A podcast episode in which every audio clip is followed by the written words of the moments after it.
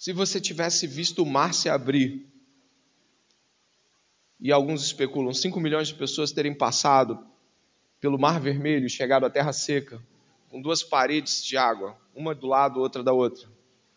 Se há 15 dias atrás você tivesse visto isso, acredito que você imagina que estaria impactado pela profundidade disso e estaria ainda temeroso até em olhar para os céus. Se foi Deus que fez isso, você estaria dizendo: Eu tenho medo de um Deus deste tamanho. O que nós vamos ver aqui no capítulo 16 é o povo de Israel em uma revelação pessoal e congregacional rebelde, como vocês leram, e o nosso irmão leu um pouco mais. Mas a gente viu aqui, o povo está completamente rebelde. 15 dias, 15 dias, só 15 dias. Que eles viram tudo aquilo, 15 dias. Rebelde, uma posição extraordinariamente ingrata e incrédula, eu diria, sem dúvida nenhuma. Você e eu imaginamos que se Deus se revelou de modo tão glorioso para o povo de Israel, a atitude seria de muito temor, né? De olhar para baixo e tentar falar com ele sem mirar muito em cima, dizendo: Deus, a gente está com fome, dá-nos comida, o Senhor pode, sabemos. Então, eu e você já começamos meio aturdidos com a imagem de um povo que há 15 dias viu aquilo tudo, mas ainda assim se comporta como se não conhecesse e nem visse o poder de Deus. Ponto. Isso é o primeiro passo para a gente poder começar a jornada do sermão de hoje. Como um povo que Deus salvou de modo tão extraordinário, dez pragas, coisas absurdas, é, a, todos os filhos preservados enquanto todos os primogênitos do Egito morrem. Como é que a gente vê, como é que a gente lida com isso tudo e passa 15 dias é como se nada tivesse acontecido? Antes de mais nada, antes que você comece a julgar o povo de Israel, a Bíblia não faz distinção entre o povo de Israel e nós no que diz respeito à nossa própria maldade. Então significa que nós temos a mesma capacidade de negar Deus tal como eles. Nós temos a mesma maldade de coração que faz com que coisas grandiosas como essa sejam reputadas a nada. Então, por favor, não pense que você e eu somos melhores do que o povo de Israel na capacidade que temos de não negar a Deus. Não, não somos melhores. Mas ainda assim, mesmo com meio, mesmo em meio à rebeldia, mesmo em meio a todas essas coisas terríveis, qual é o tema do sermão de hoje? O tema do sermão de hoje é o Deus que provê. Você ouviu isso? Em meio a esse mar de rebeldia, existe um Deus que surge provedor de maneira grandiosa. E eu gostaria que você pudesse ficar atento a este Deus, ainda que o barulho da murmuração dos israelitas soe bem alto. É nesse Deus que eu quero que você mire, ainda que tenhamos coisas importantes a aprender. Deus se revela provedor. Eu gostaria de começar aqui marcando ponto, logo num primeiro aspecto importante que nós vamos encontrar. Eu coloquei uma frase para iniciar, um título os primeiros versículos. Na criação, existência. Na provisão, persistência. Uh, a Bíblia começa assim, né? No princípio, Deus criou os céus e a terra. A criação revela o Criador, a gente não duvida disso. Significa que quando Deus abre as cortinas do tempo, rasga a eternidade e, a, e cria o temporal e toca no temporal e, e, e, do nada faz as coisas, ex nihilo diriam os teólogos, né? Do nada, do nada, não tinha coisa, não tinha matéria pré-existente. Deus cria, nós temos algo grandioso. Deus se revela como Criador.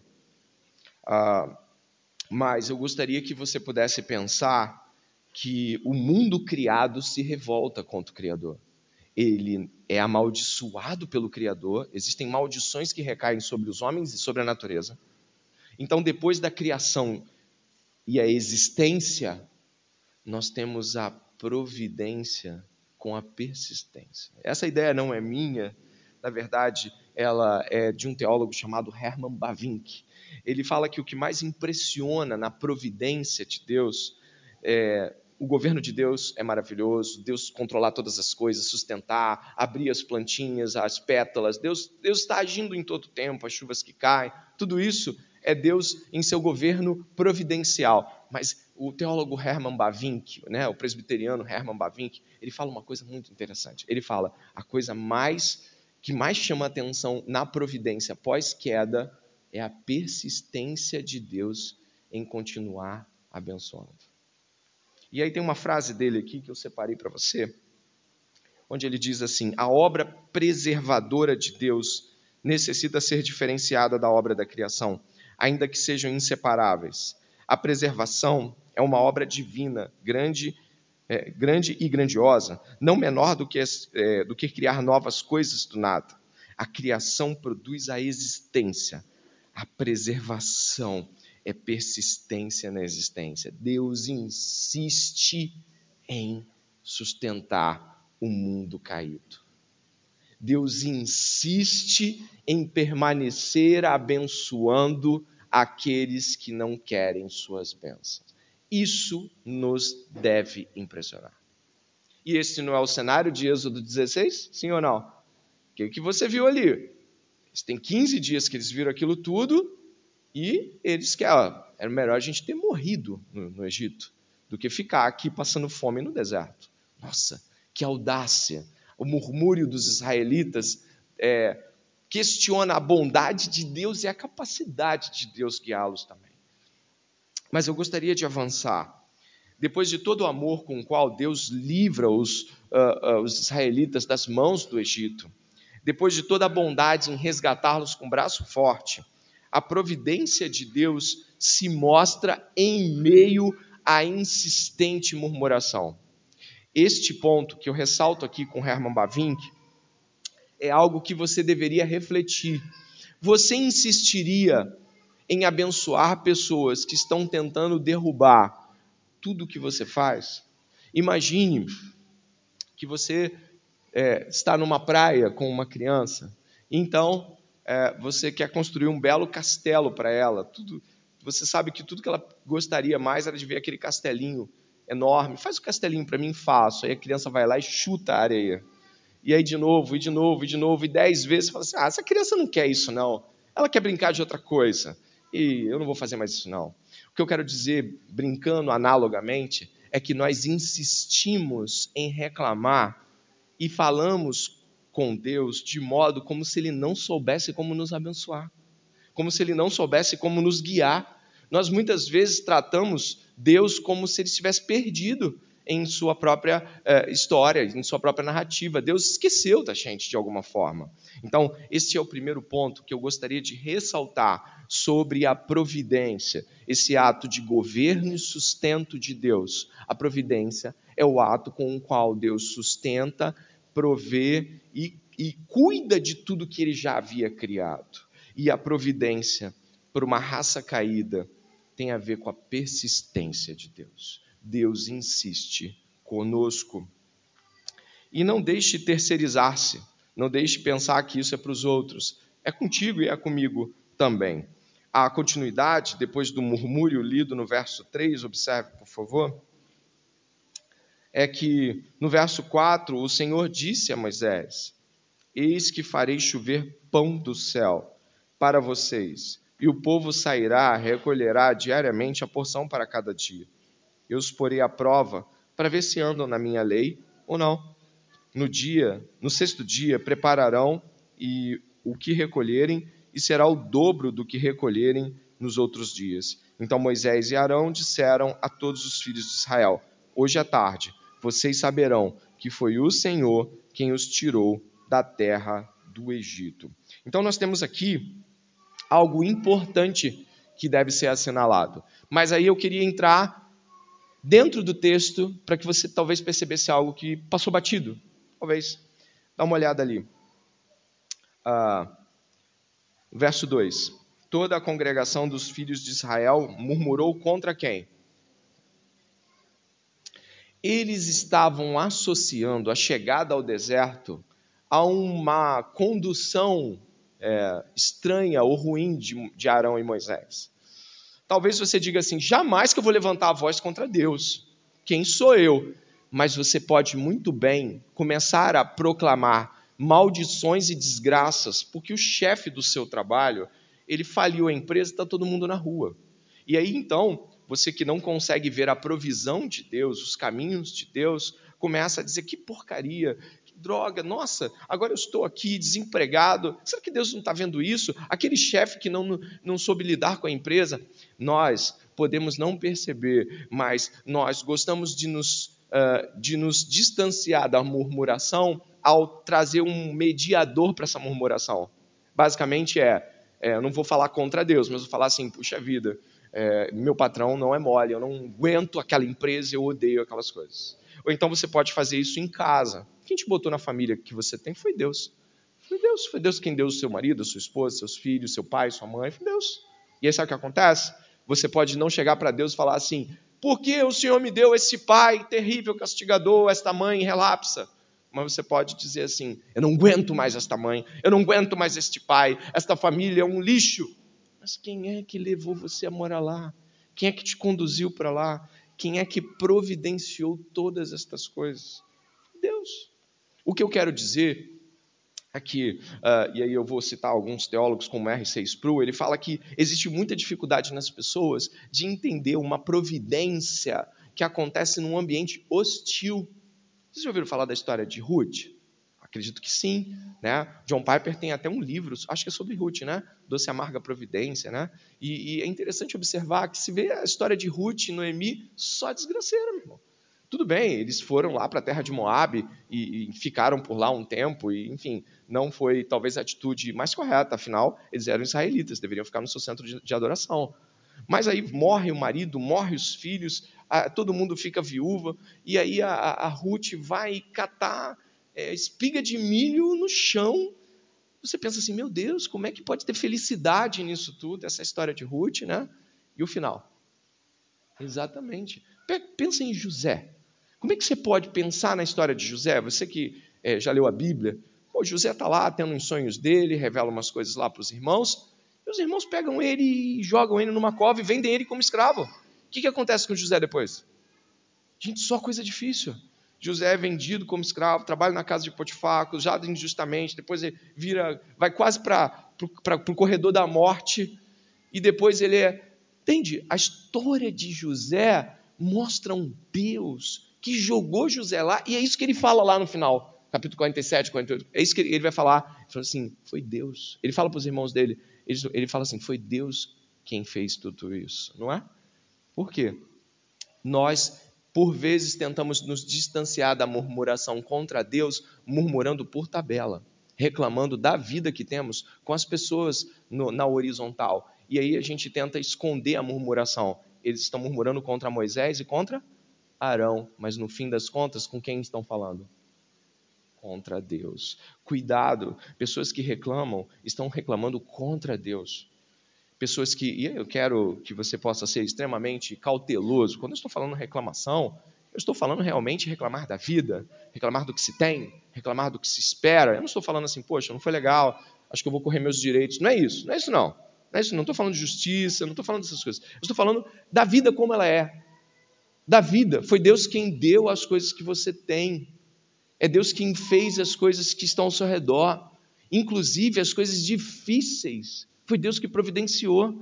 Logo, reclamar horizontalmente e esconde a murmuração vertical.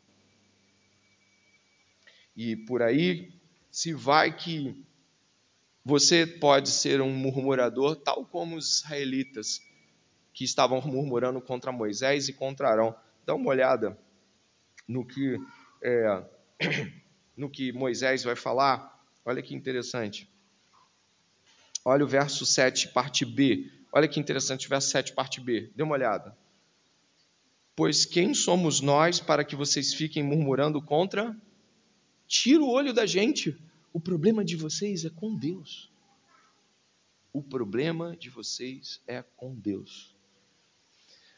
Com o que deveríamos nos preocupar? Com duas coisas: com o pecado e com cumprir a vontade de Deus. Ponto deveríamos estar bem livres quanto às demais coisas que acontecem na vida, não no sentido de não trabalharmos, não no sentido de não labutarmos, mas no sentido de res, respirar o ar da providência, do Deus que provê. É, dentro dessa compreensão, muitos de nós têm dificuldade de lidar com o fato de que Deus tem seus enigmas, no sentido de que Deus não vai mostrar as coisas todas. Deus não mostrou nada do, do que estava fazendo é, por detrás do cenário para Jó, ainda assim o final de Jó foi melhor do que o seu começo. Deus não tem de revelar as coisas por detrás do cenário para continuar sendo bom, justo. Ainda Herman Bavinck, ele vai ter uma outra fala sobre providência, eu quero que você fique atento. Ele vai dizer assim: a providência de Deus não anula as causas secundárias ou as responsabilidades humanas, ou a responsabilidade humana. O governo aponta para a meta final da providência, a perfeição do governo majestoso do rei. Ainda que seja correto em certas ocasiões falar em permissão divina, esta não deve ser interpretada de tal maneira que negue a soberania ativa de Deus sobre o pecado e o juízo. Ainda que sobrem enigmas para o entendimento humano da providência, esta doutrina oferece consolação e esperança ao crente. Deus é o Pai Todo-Poderoso. Ele é capaz e está desejoso de fazer com que todas as coisas cooperem para o nosso bem. A compreensão da providência se estabelece não necessariamente em uma mudança de circunstâncias em prol de serem favoráveis, mas na compreensão de que eu estou passando, se não é pecado, a minha vida não está uma vida de pecado. Se eu não estou buscando uma vida pecaminosa, se eu não estou colhendo o resultado do meu pecado, eu preciso me tranquilizar, porque ainda que no deserto foi Deus quem me levou. Essa compreensão os israelitas não tinham. Portanto, eles tinham uma visão de Deus interesseira. Deus tirou, tem 15 dias, não vi nada acontecendo de novo, Deus não serve. Porque Deus tem que estar fazendo e mostrando fazer, porque senão eu não creio. É, uma, é um cenário terrível, né? E dentro disso, até me, me assustei, porque dentro do último cântico havia uma frase idêntica ao segundo ponto do sermão e eu não sabia que esse cântico seria escolhido. Né? Então, o segundo ponto do nosso sermão avança para um aspecto da provisão. Então, na provisão, Deus vê. Sim, Deus nos vê, Deus te vê. O que, que isso significa? O Deus que provê está vendo você.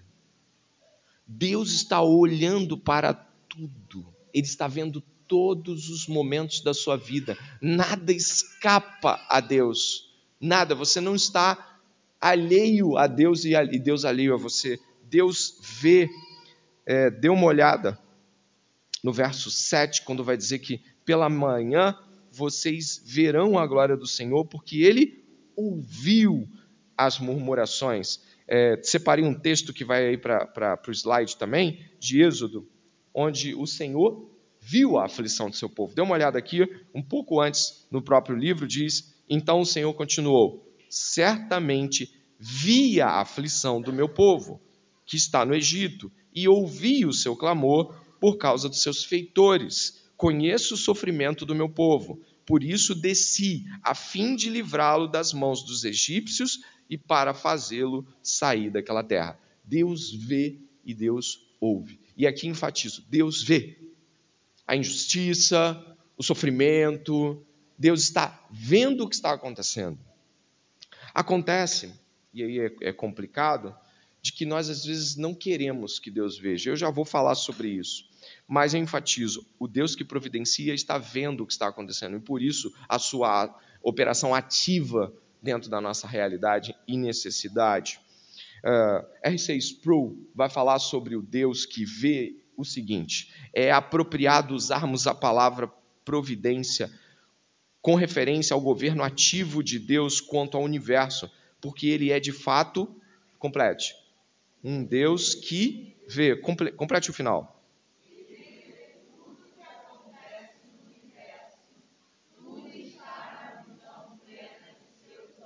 Deus vê quando você está chorando, quando você está abatido, quando você está com fome, quando você está com medo, Deus vê.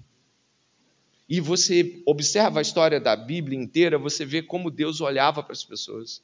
Nossa, quando Deus olha para Agar e para o menino chorando, aquilo é muito forte, né? Deus ouviu o clamor do menino. Nossa, o que, que é isso?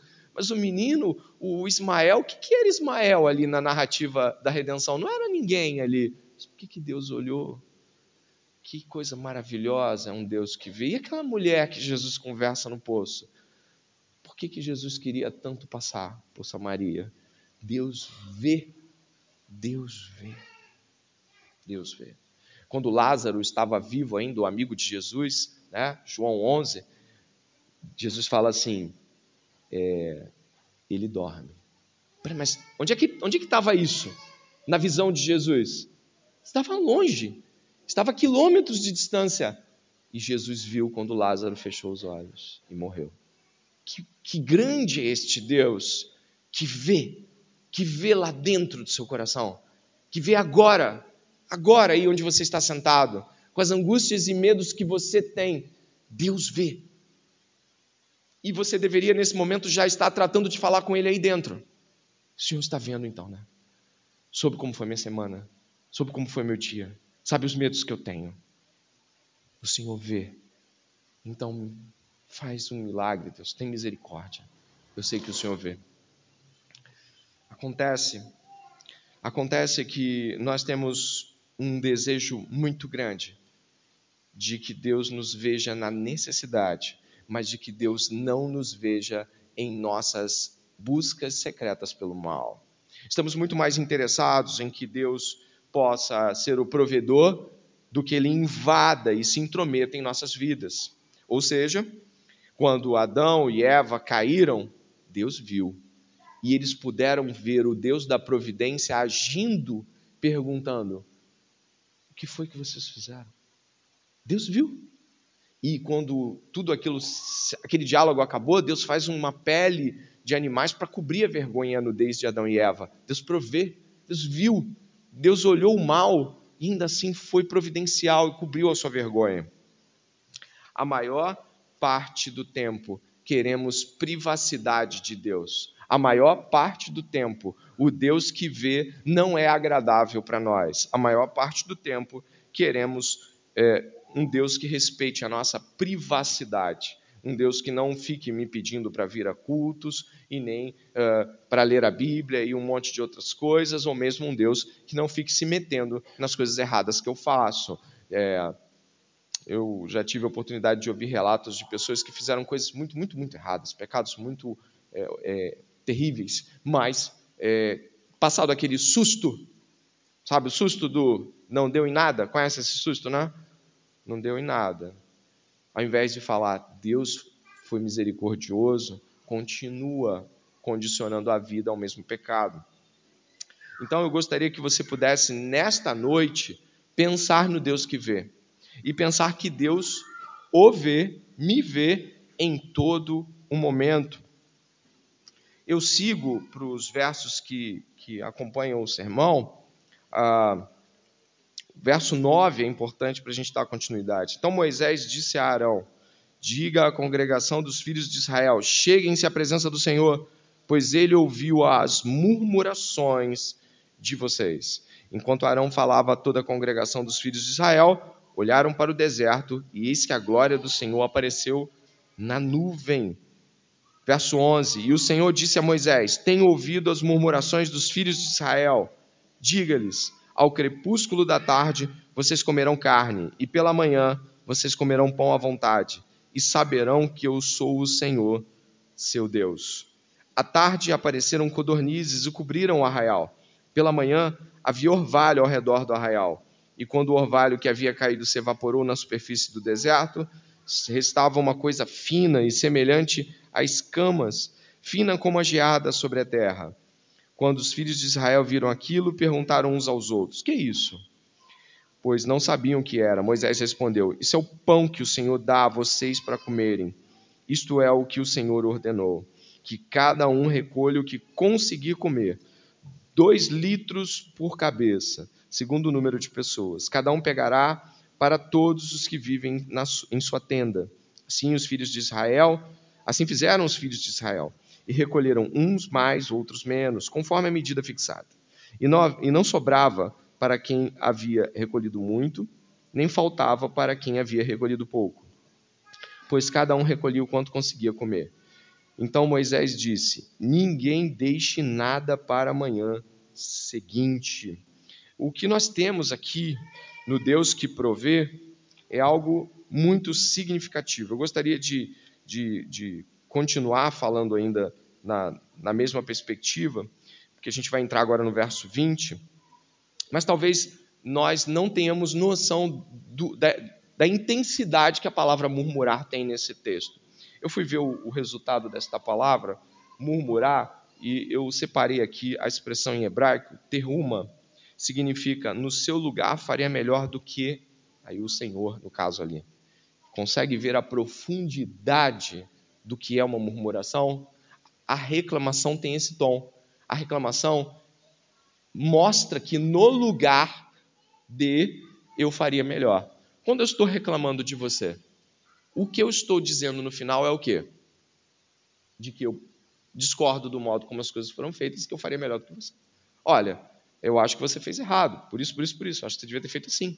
Quando eu reclamo da providência, quando eu reclamo da comida que eu tenho, quando eu reclamo da casa que eu tenho, quando eu reclamo do marido, da esposa, quando eu reclamo dos filhos, quando eu reclamo da minha condição, quando eu reclamo de estar casado querendo estar solteiro, estar solteiro querendo estar casado, quando eu reclamo, eu estou dizendo para Deus que Ele deveria guiar a minha vida de outra forma. Eu estou dizendo para Deus que no teu lugar eu faria melhor. No teu lugar, eu já teria muitos filhos. No teu lugar, eu já estaria casado. No teu lugar, eu já teria feito com que eu passasse nas provas que eu quero passar para chegar nos concursos. No teu lugar, Deus, eu, eu já teria feito de outra forma. Então, cuidado com a reclamação, cuidado com a murmuração, porque elas representam uma, um, uma atitude blasfema e de até mesmo de, de arrogância em relação a Deus. E caminhando para essa perspectiva e para entender isso, você pode ver o verso 19, quando Moisés diz: Não deixe nada para amanhã seguinte. O que, que, que aconteceu aqui? Deus estava ordenando para o povo de que eles não guardassem o maná, esse pão que caía do céu. Não guarda. Todo dia vai ter.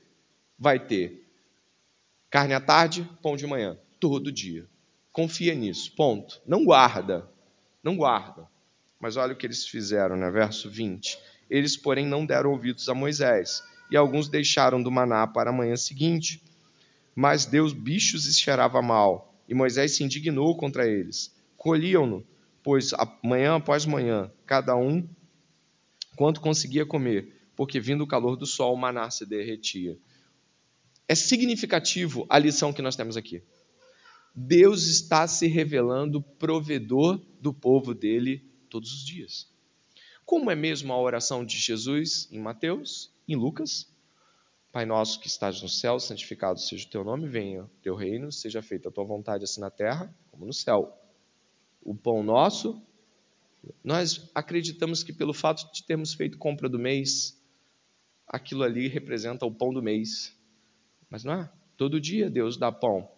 Ah, quando você, sabe quando você percebe isso? Quando você começa a ver coisas que não estavam dentro daquilo que você esperava acontecendo.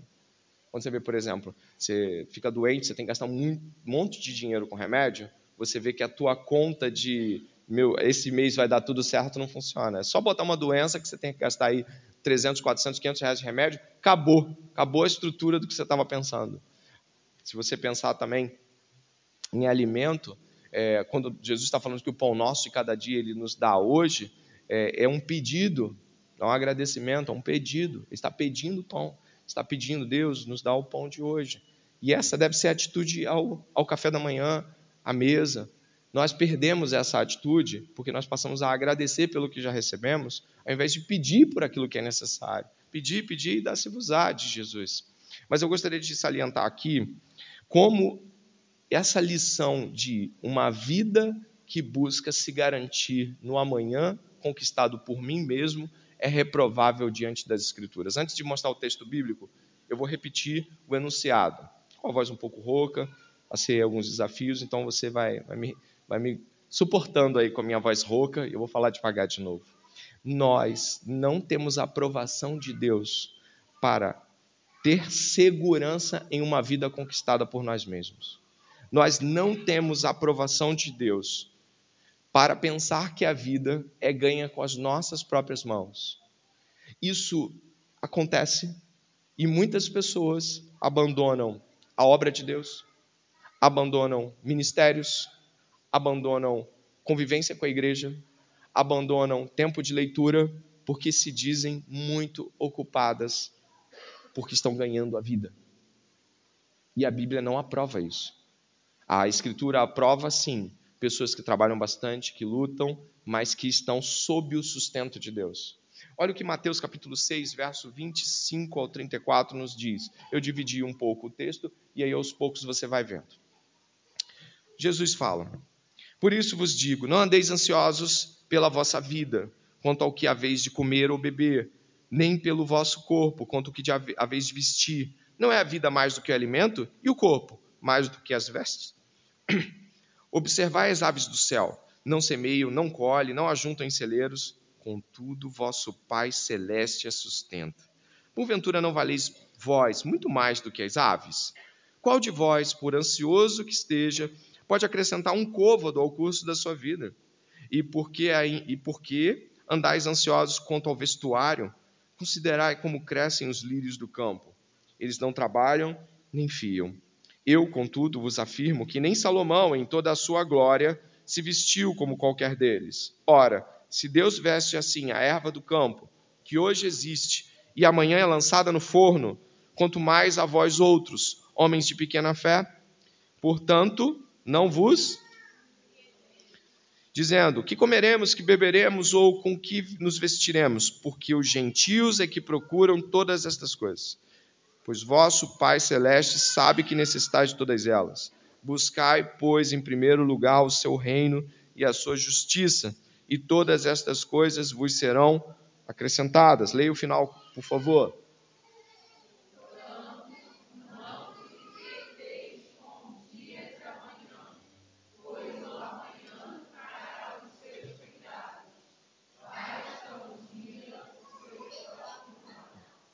Você que está aí roendo as unhas pelo que ainda vai acontecer, além de perder tempo, não está confiando em Deus. Além de, de jogar tempo precioso fora, você não está dizendo às pessoas ao seu redor o quanto a sua confiança em Deus é inabalável. Meus irmãos, minhas irmãs, pensem comigo. Se a palavra diz que Deus nos sustentará, por que estamos apavorados? Pare e pense, eu te dou esse tempo de reflexão. Por que você está ansioso que a vida aconteça se ela está nas mãos de um Deus bom? Por que você está tão ansioso com a vida se ela está garantida? Bom, John Piper vai falar, né, o pastor batista John Piper vai falar que isso é um tipo de incredulidade em seu livro Graça Futura nós temos a incredulidade da ansiedade. A ansiedade revela que eu não creio em Deus. E aí eu corro atrás da vida. A vida tem que ser resolvida e por mim. Porque eu não confio em Deus totalmente. Gostaria de ir para o final do sermão agora, analisando os últimos versículos. Como você pode ver, Deus continua sendo bom e providenciador, mesmo em meio ao murmúrio. Mesmo em meio a um povo dizendo assim: Eu faço melhor do que tu, Deus eu tenho uma vida planejada que, ó, se tu pegasse o meu plano, tu ia conseguir fazer uma excelente história para o povo de Israel. É assim que a gente faz quando reclama. É assim que a gente faz quando murmura. E eu avanço é, com você a partir do verso 22, onde encontramos assim: No sexto dia, colheram alimento em dobro, quatro litros para cada um. E os, principais, e os principais da congregação vieram e contaram isso a Moisés. Ele respondeu: isto é o que disse o Senhor. Amanhã é repouso, o santo sábado dedicado ao Senhor. O que vocês quiserem assar no forno, assem, e o que quiserem cozinhar em água, cozinhem, e tudo o que sobrar, separem, guardando para a manhã seguinte. E guardaram até a manhã seguinte, como Moisés havia ordenado, e não cheirou mal, nem deu bichos. Então Moisés disse: Comam isto hoje, pois hoje é o sábado dedicado ao Senhor. Hoje vocês não encontrarão nada no campo. Seis dias vocês o recolherão, mas o sétimo dia é o sábado, nele não haverá nada a recolher. No sétimo dia, algumas pessoas saíram para recolher. Povo complicado.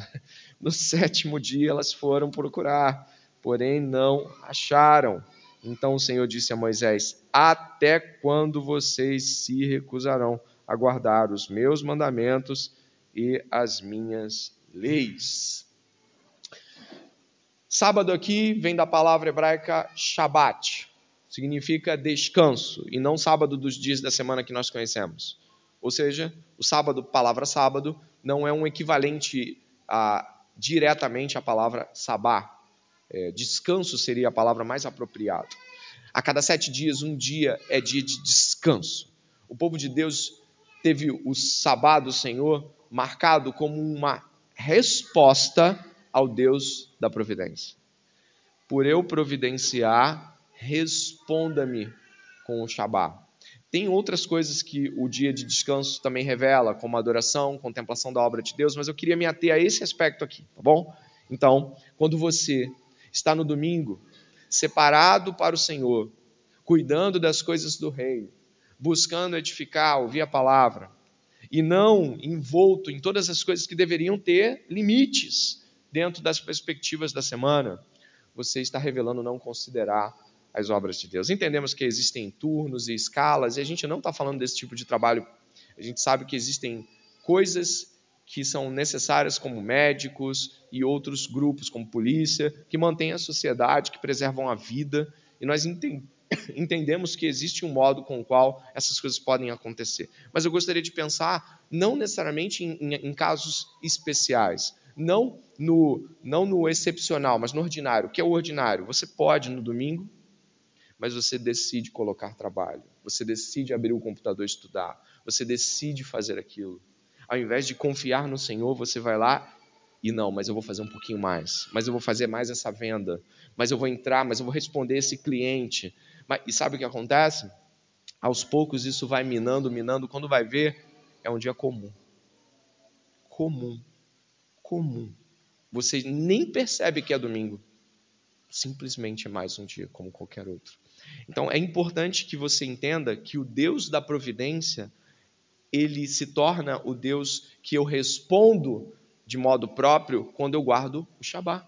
Quando eu guardo o domingo do Senhor, eu estou respondendo e dizendo: Eu creio no Deus que me sustenta. Eu creio que eu não preciso incluir este dia no trabalho, porque eu sei que Deus me sustentará. Mas todos os seus concorrentes, mas toda, né, né aquela, aquele monte de falas, mas todo, como é que você vai passar naquele concurso? Todo mundo estuda todo dia, inclusive domingo, mas eu vou separar o domingo para o Senhor. É assim que eu confio nele. Infelizmente, nós não confiamos em Deus tanto quanto acreditamos que confiamos. E é por isso que o Senhor nos chamou hoje aqui para dizer que Ele provê. Como você pode ver, ele operou de modo é, extremamente vigoroso. É, quando eles colheram e guardaram errado, Deus fez virar bicho. Mas quando eles colheram e guardaram do jeito certo, Deus abençoou. O que significa que obedecer a Deus é, vai nos fazer receber coisas que de modo comum elas não aconteceriam. Então, o descanso do domingo revela o quanto cremos na provisão, ok? Ah, o Deus que ordena o descanso providencia um modo com o qual a vida pode ser suprida. É, eu gostaria de, é, já que a gente está no finalzinho aqui, né, salientar o final deste capítulo, porque é significativo. Dê uma olhada no verso 34. Como o Senhor havia ordenado a Moisés, assim Arão o colocou, o maná, né, diante da arca do testemunho para guardar, para que as pessoas de futuras gerações vissem o maná dentro daquele frasco, dentro da arca, e pudessem lembrar disso mesmo depois que o maná acabasse. E diz assim: E os filhos de Israel, 35, comeram maná durante quanto tempo? Até que entraram na terra habitada, ou terra prometida, né? Comeram maná até que chegaram aos limites da terra de Canaã. A porção de maná para cada pessoa era de um décimo da medida padrão, que tinha 20 litros. Preste atenção.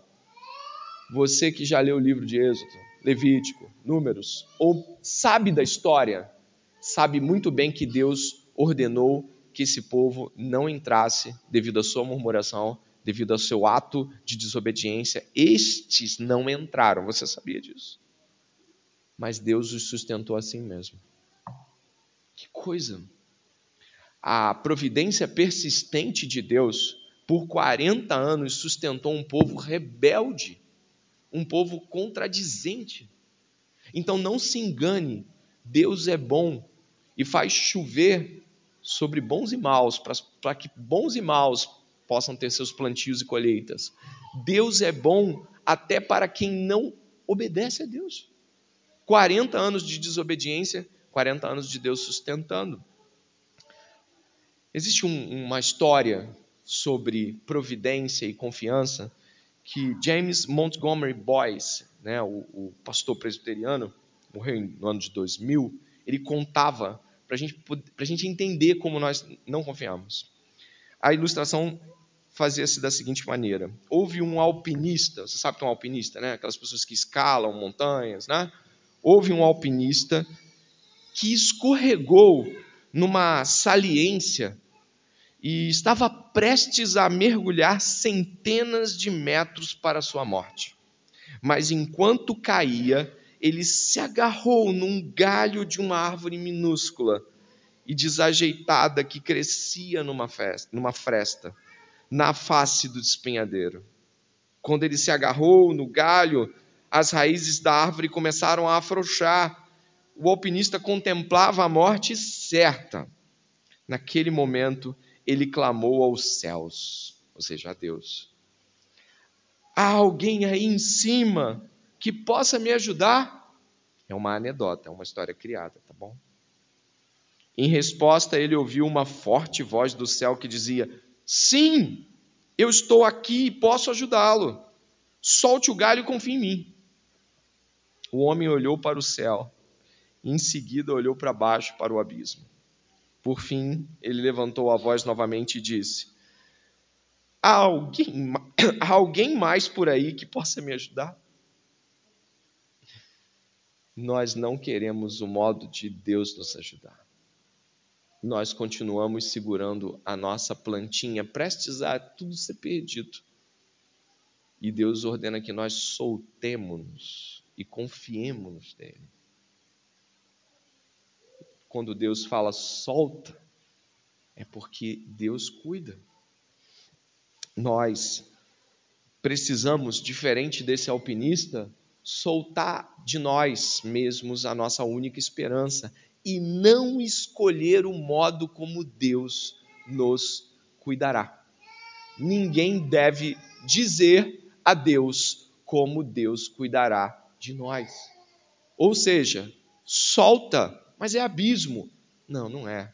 Se Deus falou para soltar essa esperança mundana em alguma coisa, essa esperança criada por algo que você ainda sustenta, solta. É, temos dificuldade de, de soltar.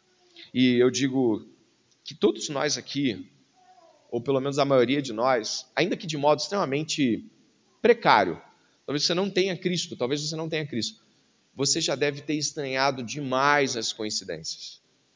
Muitas vezes Deus agiu de modo extraordinário e aí a, a coincidência começou a ficar estranha demais e você teve que olhar para cima e falar: Olha, foi o Senhor, né? Eu poderia citar inúmeras situações, desde sustento material, físico, mas não se engane, o fato de Deus te sustentar, o fato de Deus continuar fazendo coisas milagrosas, não quer dizer que você é salvo porque Deus é bom para justos e injustos. Portanto, confundir as duas coisas não vai te levar a uma compreensão do Deus que se revela. Só para que você possa ter uma noção disso, eu gostaria de que você que não é cristão pudesse saber que Deus sustenta a sua vida. Você que não é cristão, você que não tem Jesus como Senhor, Deus sustenta a sua vida, Ele sempre sustentou, Ele sempre cuidou de você. Olha o que Paulo diz em Atos capítulo 14, verso 16 e 17. Paulo diz, Paulo estava numa cidade chamada Icônio. E aí, de repente, aconteceu um alvoroço, porque Paulo orou por um cara coxo, o cara foi curado. eles queriam fazer de Paulo e Barnabé deuses, queriam oferecer oferta de sacrifício a eles. E Paulo falou: peraí, a gente é gente como vocês. E Paulo disse assim: o qual Deus, nos tempos passados, deixou andar todas as nações em seus próprios caminhos. Contudo, não se deixou a si mesmo sem testemunho, beneficiando-vos lá do céu, dando-vos chuvas, tempos frutíferos, enchendo de mantimento e de alegria os vossos corações. Caramba, Deus fez isso com gente ímpia, com gente que não ama Deus, que é inimigo de Deus. Deus permitiu que ela desfrutasse de momentos alegres com a família, que os filhos trouxessem alegrias. Sabe, Deus, olha a bondade de Deus, de permitir que alegrias e fornecer alegrias àqueles que odeiam Deus, que não se importam, que ignoram Deus. Então, se você não é cristão, não se engane. O fato de Deus estar ainda te sustentando não quer dizer que você o conheça. E segundo, né, a redenção de Jesus é prometida de um modo muito maior. Olha o que Jesus fala em João, capítulo 6, versos 48 e 51. Eu sou o pão da vida. Vossos pais comeram maná no deserto. Olha lá, a história que nós estamos estudando. E o que aconteceu com eles? Eles provaram da providência, mas eles não foram salvos. Olha que coisa. Este é o pão que desce do céu, para que o que dele comer não morra.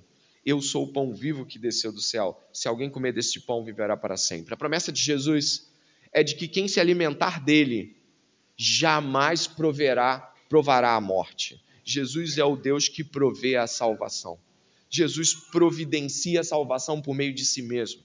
Então significa que mesmo você tendo clamado por cura, e você deve fazê-lo, mesmo você ter orado por sustento, e você deve fazê-lo, mesmo que você tenha ficado desempregado, está orando, continue orando para que Deus lhe dê um emprego, continue orando para que Deus faça coisas na sua vida, continue, mantenha essas orações, mas eu vou lhe dizer, você pode receber todas elas, e ainda assim você não o conhecer, porque Deus é bom, Deus tem, ele se compadece do ímpio, ele tem piedade com o ímpio, no sentido de que Deus oferta benevolência àqueles que não o amam. Por isso, eu gostaria de salientar de que o que você precisa é de Jesus, o pão vivo que desceu do céu. Você precisa se alimentar dos seus mandamentos. Você precisa se alimentar da sua palavra. Você precisa se alimentar de Jesus, de tudo que ele ensinou e de tudo que ele promete. As promessas de Jesus são alimento para o seu povo. Nós nos alimentamos na esperança de que um dia estaremos diante de Jesus e com Jesus e eternamente supridos. Eu termino pedindo que você abra em Romanos onde não haverá explicação, apenas uma leitura de contemplação. Romanos capítulo 8.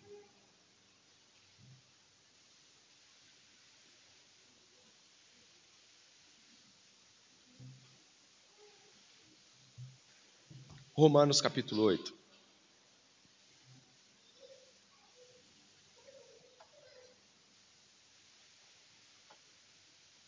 Do 26 ao 32. Dê uma olhada aí, está no slide também só você olhar caso tu tenha dúvida aí.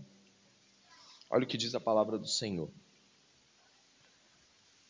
Da mesma maneira, também o Espírito nos ajuda em nossa fraqueza, porque não sabemos orar como convém, mas o próprio Espírito intercede por nós com gemidos inexprimíveis. E aquele que sonda os corações sabe qual é a mente do Espírito, porque intercede pelos santos de acordo com a vontade de Deus. Sabemos que todas as coisas cooperam para o bem daqueles que amam a Deus, daqueles que são chamados segundo o seu propósito. Pois aqueles que Deus de antemão conheceu, ele também predestinou para serem conformes à imagem de seu filho, a fim de que ele seja o primogênito entre muitos irmãos. E aos que chamou, aos que predestinou, a esses também chamou. E aos que chamou, a esses também justificou. E aos que justificou, a esses também glorificou. Que diremos, pois, à vista dessas coisas? Se Deus é por nós, quem será? Contra nós. Lê o verso 32 comigo. Aquele que não poupou seu próprio filho, mas por todos nós o entregou.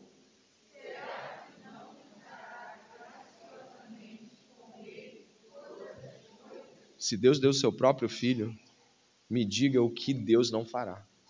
Amém? Ore comigo nesse momento.